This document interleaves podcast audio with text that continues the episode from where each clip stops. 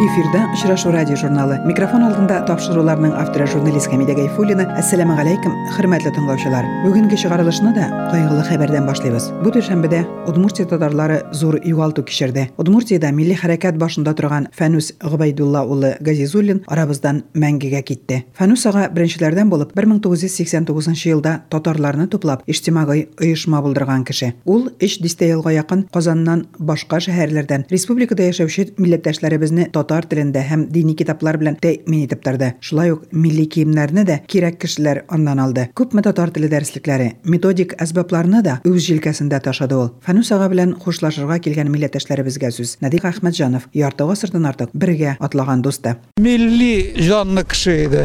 Сыганыч 50 ел, наверное, без аның белән таныш. Ул һәр вакыт кешелекле, һәр вакытта кешегә ярдәм итеп яшәде. Милләт өчен бихәдәр тырышты инде. Аның бөтен уе шул булды инде халык милләт яшәсен дип тырышты урыны җмакта булсын инде удмуртия татар иҗтимагы үзәге оешкач та бергә кулга кул тотынып эшләгән шагыйрь ибраһим биектаулы разия пасахаутдинова бүген фәнүс аганың эшен дәвам итүче китаплар таратучы рахилә ханым. Фәнүс турында әйтергә кирәк ижауда күпме яшем фәнүс белән танышлыгым минем 89 елдан башланды. Менә 28 ел ижауда удмуртиядә шуннан да милли хисле шуннан да көчле милли рухлы кешене шуннан да бер катлы милләт өчен үрәргә җанын бергә әзер торган башка татарны очратканым булмады мен шушы дуслыгым белән аның белән дуслыгым белән бик горурланам худайга шуңа шөкер итәм ул кешегә гел бушта бирәдер иртәгә акчаны алып килерсең килсен акчаң булгач. Рәхилә фән сабый кебек гадел кеше аның кебек тапкыр кеше аның кебек ихтирамлы кеше. Безнең татарстанда да бик сирәктер дип әйтәсе килә. Хәзер инде удмуртия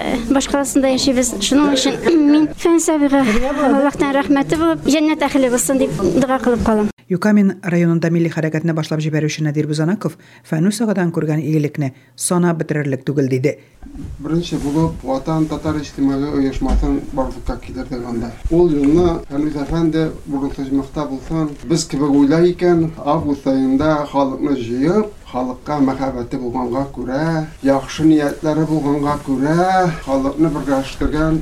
Мин монда килеп, шулай елап утыргаладым. Мин яңгыз түгел икән ди. Фәнүс әфәнде милләт өчен тырышты. Һәр бер өйдә татар китаплары бар. Мәчеттебез тулы Фәрүз әфәнде ташыган китаплар. Юкаменск районында бик күп татарлар яши. Һәр бер өйдә бер китабы бар аныкы. Ул соңгы романтик. Әле былтыр үй акчасына бастырып китап тарат ятты. Менә ничек милләтләр атырга кирәк. Урыннары мактап булсын.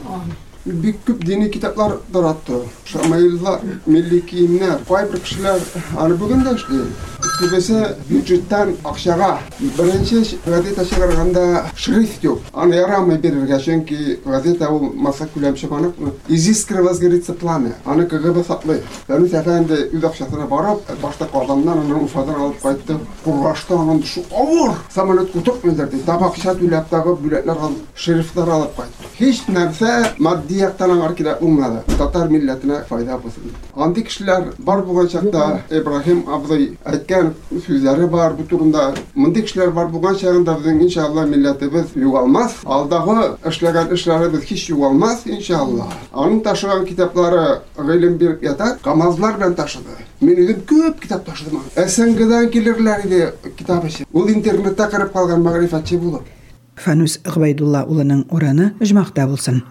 Удмуртияның Долг истабарлар оешмасы хәтер вактысы акциясын башлап җибәрде. Долг оешмасының Бөек Ватан сугышы булып узган кырларда һәлак булган һәм бүгенгә кадәр күмелмәгән солдатларны табып, аларны җир куенына кую эшен инде 25 ел дәвамында башкара. Бу елларда Удмуртия истабарлары 6000 ярым солдатның мәетен табып җирләде. Билгесез югалган солдатларның исемен хәтер китабына кертте. Күп мәгайлеләр үзләренең якыннары турында ниһаять мәгълүмат алды. Сугыш кырларында калган кораллар да бихисап җыелган. Шушы табылдыклар һәм милли музейда сакланган экспонатлар ярдәмендә үткән атнада республиканың милли музеенда без яшьтәшләребезнең эзләрен эзлибез дип аталган күргәзмә ачылды. Сүз музейның фәнни хезмәткәре Резида Әхмәтвәлиевага. Музейда беренче мәртәбә мондый күргәзмә ачылды. Ул без яшьтәшләребезнең эзләрен эзлибез дип атала. Күргәзмәнең исеме дә үзе турында үзе сөйли, аңлата. Чөнки бу күргәзмә Долг оешмасы белән бергә төзелгән. Долг оешмасының улы юбилее. Долг оешмасына 25 ел тулды. Алар 25 ел эчендә сугыш кырларында эзләп тапкан экспонатларын, әйберләрне, коралларны җыеп алып кайткан әйберләрен менә шунда э, музей күргәзмәсендә урнаштырылды. Долг оешмасы сугыш кырларында ятып калган мәетләрне табып, казып алып, хөрмәтләп җирлиләр. Аларның туганнары белән элемтәгә керәләр. Сугыш кырларында казып алган коралларны алып кайтып күргәзмә оештыралар. Һәм менә безгә дә бөтен әйберләре түгел, әлбәттә, ничәдер э, җыелган әйберләрен безнең күргәзмәгә китереп урнаштырдылар. Ни өчен кирәк иде бу дулкның оешмасын күрсәтүне? Җиңү көне алдыннан яшьләрне афәтне кабатламас өчен күрсәтергә уйладыгызмы? Бу күргәзмә безнең республикабызда сугыш чорында формалашкан дивизияләр турында сүз алып барыла шу күргәзмәдә. Менә шушы безнең республикабызда яшәүче яшь буынга күрсәтер өчен төзелде бу күргәзмә. Кемнәр ничек итеп, ни рәвешле аларның якташлары, аларның яшьтәшләре ватан сугышы чорында безнең илебезне, безнең Удмуртия, безнең республикабызны шундый куркыныч, котышкыч кыллыктан саклап калганнар. Менә шуны күрсәтер өчен яшь буынга шуны җиткерер өчен, аларның йөрәкләренә килеп керсен өчен. Монда бит менә панорамада күрсәтелә. Сугыш кыры, сугыш бара, сугышчылар ятып торалар, аталар сугышалар. Шушында алдында шушы панораманың менә шушы сугышчыларның кораллары бүгенге көндә ничек итеп э, сакланганнар һәм ни рәвешле алар менә монда килеп урнашканнар. Ике чорны күрсәтә менә шушы күргәзмәнең бүлеге, кичкенә генә бүлеге. Анда сугыш бара, баннерда күрсәтелгән. Ә монда 41 елдан килгән сугыш кораллары күрсәтелгән. Үткән җомгада шушы бүлмәдә Долык оешмасы истәбарлары хәтер вахтасы акциясын башлап җибәрде. Бирегә ветераннар, истәбарлар күп җыелган иде. Долык оешмасы җитәкчесе Фаил Ибрагимов быел да республика истәбарлары Удмуртия җирендә формалашкан 357 укчылары дивизиясе фашистларга каршы сугышкан кырларда Ленинград өлкәсенә 22 апрельдә китүләрен әйтте. Алар инде көз айларында анда булганнар, һәлак булган солдатларның урынын билгеләп куйганнар. Хәзер аларны казып алып 10 майда тантаналы рәвештә җирләргә ниятлиләр. Это стандартно уже мы выезжаем в Ленинградскую область. Получается около 50 человек выезжает с республики. Одна группа выезжает на места боев 357-й стрелковой дивизии нашей Удмуртской. Именно разведку проводить на лето, чтобы туда выехать. И еще одна группа Глазовский пединститут чуть подальше тоже выезжает. Тоже в Ленинградской области работает тоже не первый год. Что ожидаем? Мы уже знаем, что я вот уже везу ребят и знаю, что 4 человека нас уже ждут. То есть 4 останка, которых мы нашли еще осенью. Мы туда осенью ездили с разведкой. То есть уже мы приезжаем и начинаем раскопки. Мы уже знаем даже, где это будет. Это труднодоступный район Ленинградской области, около 12 километров от населенного пункта в лесу. Мы будем жить там. По 9 мая мы полностью ведем раскопки, а 10 у нас захоронение без вести пропавших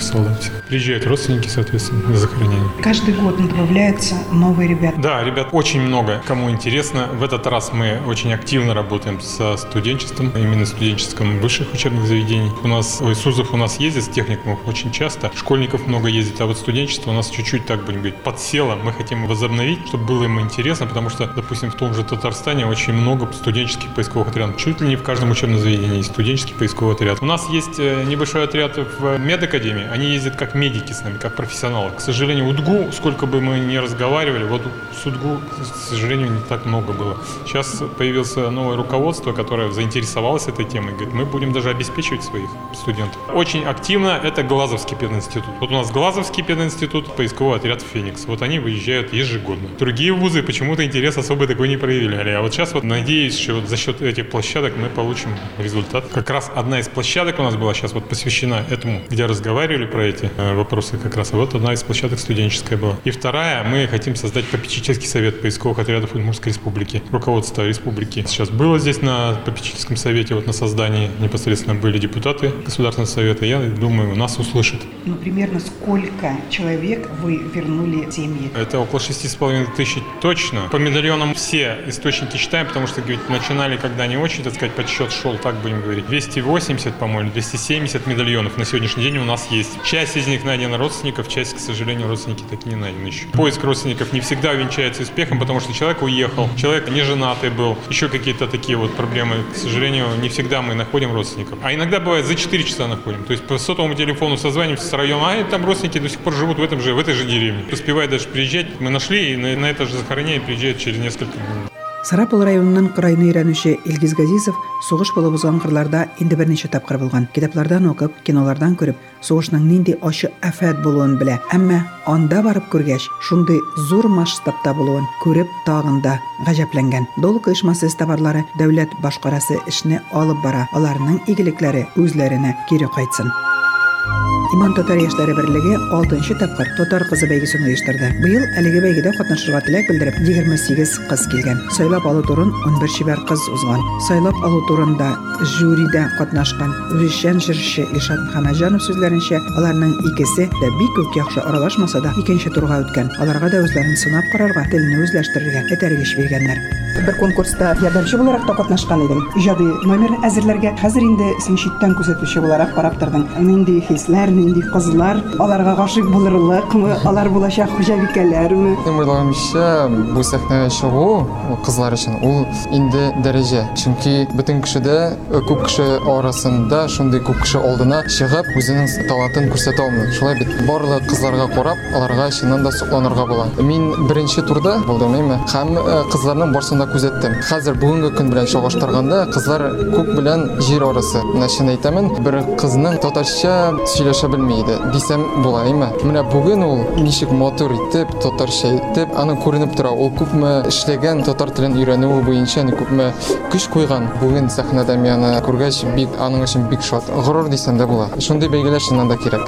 4 ай дәвамында кызлар татар теле дәресләренә йөрде. Дәресләрне Альбина Шәйхетдинова алып барды. Альбина кызларның бик тырышып укуларын нәкъ шушы ике кызның 25 яшьлек Гүзәл Галлямова белән 20 яшьлек Диана Юсупкулованың телне белү дәрәҗәсе күпкә үсүен билгеләде. Кызлар белән эшләүе бик рәхәт, бик күңелле булды. Кастингка килгәндә безнең менә Гүзәл Галлямова һәм Диана Юсупкулова дигән кызыбыз, алар бөтенләй дә татарча сөйләшә белмиләр иде. Ләкин без кастинг барышында алардан менә шу татар телебезне өйрәнү, туган телебездә сөйләшергә теләк булуын күреп, аларга мөмкинлек бирергә булдык шушы конкурста катнашып. Чыннан да бүген алар билгеле жюри алдында сынау тотканда каушап калдылар, югалып калдылар, әмма миңа калса алар яхшы гына сөйләшергә кирин өйрәнеп битеп булмый. 4 ай эчендә генә татар телен тулысы белән камил итеп сөйләшергә этәргеч бирдек аларга киләчәктә менә шушы туган телебезне ныграк өйрәнеп. Гомумән миңа канәгатьме? Гомумән алганда канәгать. Бәйгегә бөтен командабыз белән шулай ныгытып, бердәм булып әзерләндек. Алар халкыбызның тарихы, гореф-гадәтләре белән тирәнтен танышу нияте белән килгән. Гүзәл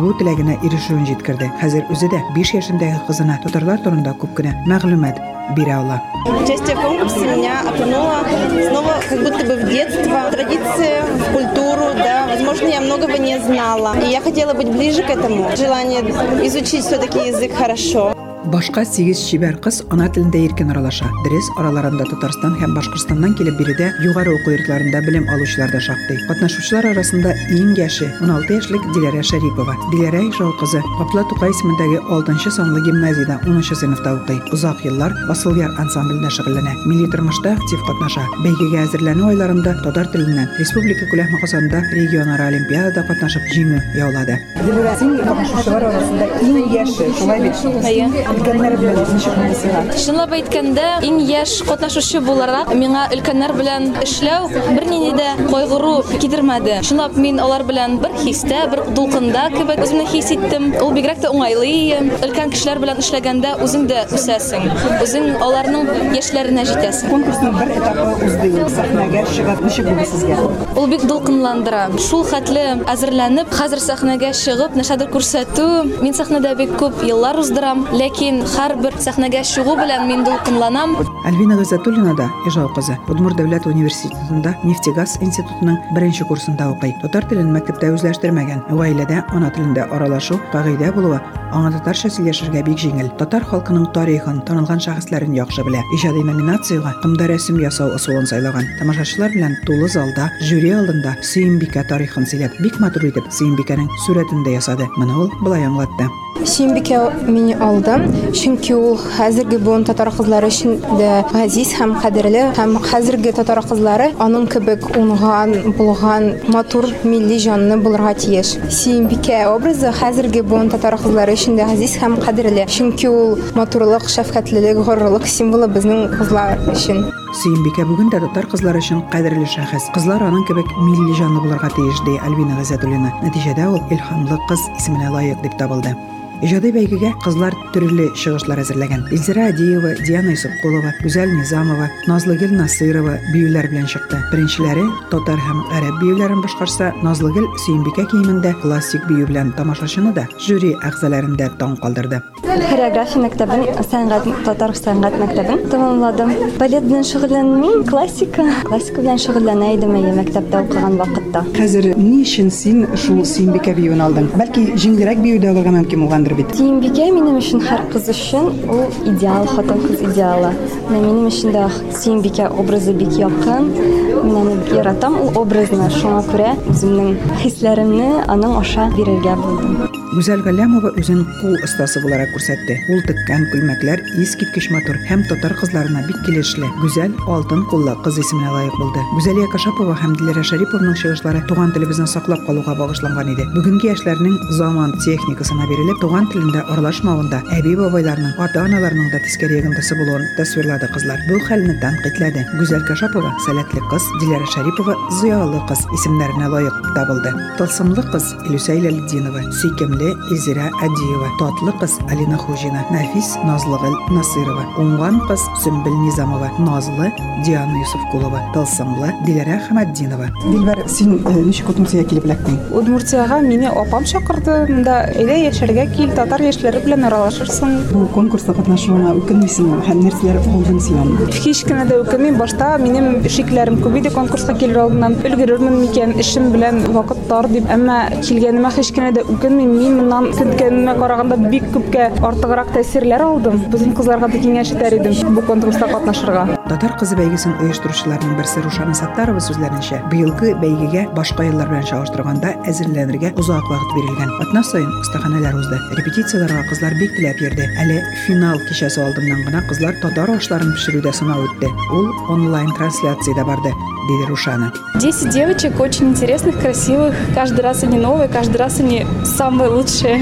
Своеобразие вот нынешнего конкурса в чем? Наверное, две особенности. Это экзамен, который девочки писали заранее, и кулинарный этап. Девочки вчера ночью онлайн-трансляцию вели, готовили блюда татарские. Кызлар нинди милли ризыкларыбызны әзерләгән? Үзләрен тыңлыйк. Бу гөбәдия, ул баллы ризык. Бәйрәм вакытларында ул өстәлнең түрендә тора торган. Мин үзем бу гөбәдияне бик нык яратам, шуңа гөбәдия пешерергә булдым. Төрлечә пешерәләр. Беренче каты кырт була, аннарысын теге белән изү, йомырка иң өске катлава йомыркадан тора һәм барлык катлаулар май белән әйбәтләп майланган. Ничек бүген әзерлек конкурска?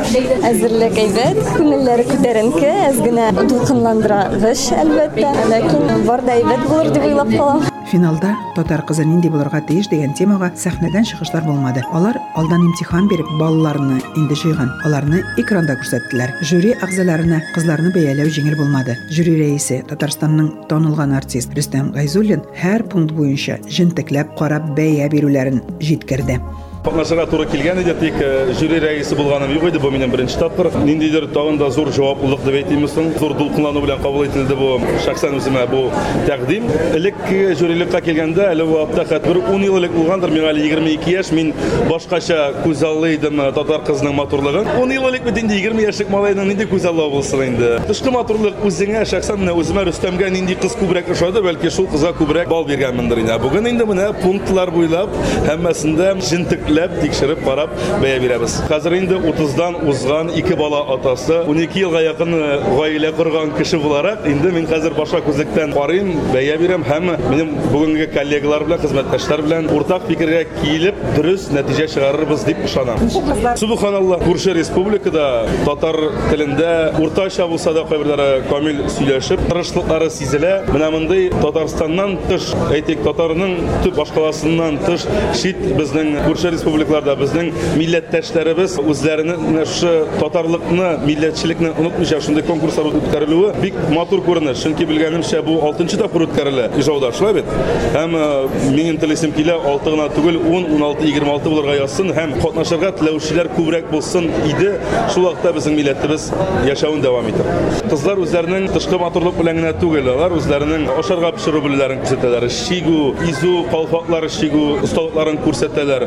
Гомумән үзләре ситуациядән ничек чыга белүләрен күрсәтәләр. Миңа калса, мондый кызлар артыннан ширатлар тезелеп торырга тиешләр егетләр. Удмуртиядә татар телендә сөйләшергә тырышулары шатландыра. Татарларның төп башкаласыннан тыш чит республикаларда милләттәшләребез татарлыкны, милләтчелекне онытмыйча шундый бәйгеләр үткәрүе бик матур күренеш. Елдан ел әлеге бәйгедә тугатнашырга теләүчеләр санында күп булсын. Шул вакытта безнең милләтебез сакланыр, диде Рөстәм. Рөстәм Гайзуллин кызларның татар ашларын пешерә белүләре, шулай ук үзләренең осталыкларын шигүдә, алар калфаклар һәм изүләрне матур итеп эшләүләрендә билгеләп үтте. Мондый кызлар артыннан чиратлап торырга тиеш егетләр шаяртып та куйды.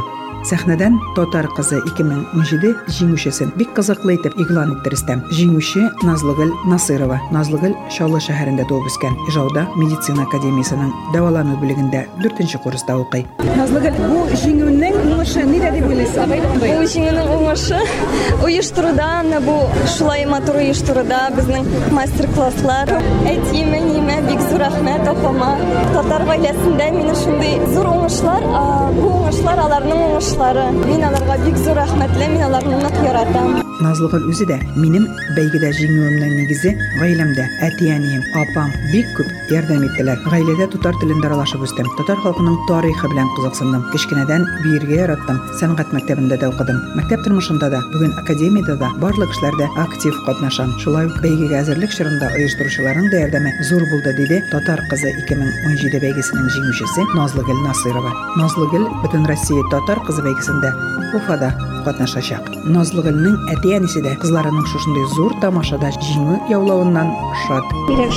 Фердинанд булам. Сез бик шат, сезнең кызыгыз менә шушындый уңышка ирешүенә. Бик шат, без бүген бик шат. Назыгын кичкенәдән инде һәрвакыт җиңәргә, һәрвакыт нәрсәдә булса эшләргә омтыладыр, я һәрвакыт мәктәптә укыганда да. Мәктәптә укыганда шундый конкурс булып узды. 8нче класста шәһәрдә ел укучысы номинациясендә җиңеп чыкты. Без аның өчен бик шат, искиткеч шат аның өчен. Монда да Татарча укырга тырыша, инде татарча китаплар укыйбыз, кинолар карыйбыз, инде спектакльләргә йөрибез. Димәк, менә бу бөтенесе дә гаиләдән килә. Әгәр дә менә сезнең гаиләдә туган телегездә аралашып булмаса, мәктәптә туган телне өйрәнмәсә, бу җиңү бүген булмас иде. Әлбәттә, әлбәттә. Татарча укыды, татар мәктәбендә укыды, саф татарча сөйләшәбез, өйдә дә саф татарча сөйләшәбез. Шуңа күрә Назыгынның җиңүе безнең өчен бик кадерле, бик шатбыз. Рәхмәт шундый бала тәрбияләгәнегез өчен. Уңышлар сезгә киләчәктә. дә. Бәйгенең финал өлеше дә бик төгәл, җитешсезлекләрсез барды. Тамашачылар да зур канәгатьлек хисе белән таралды.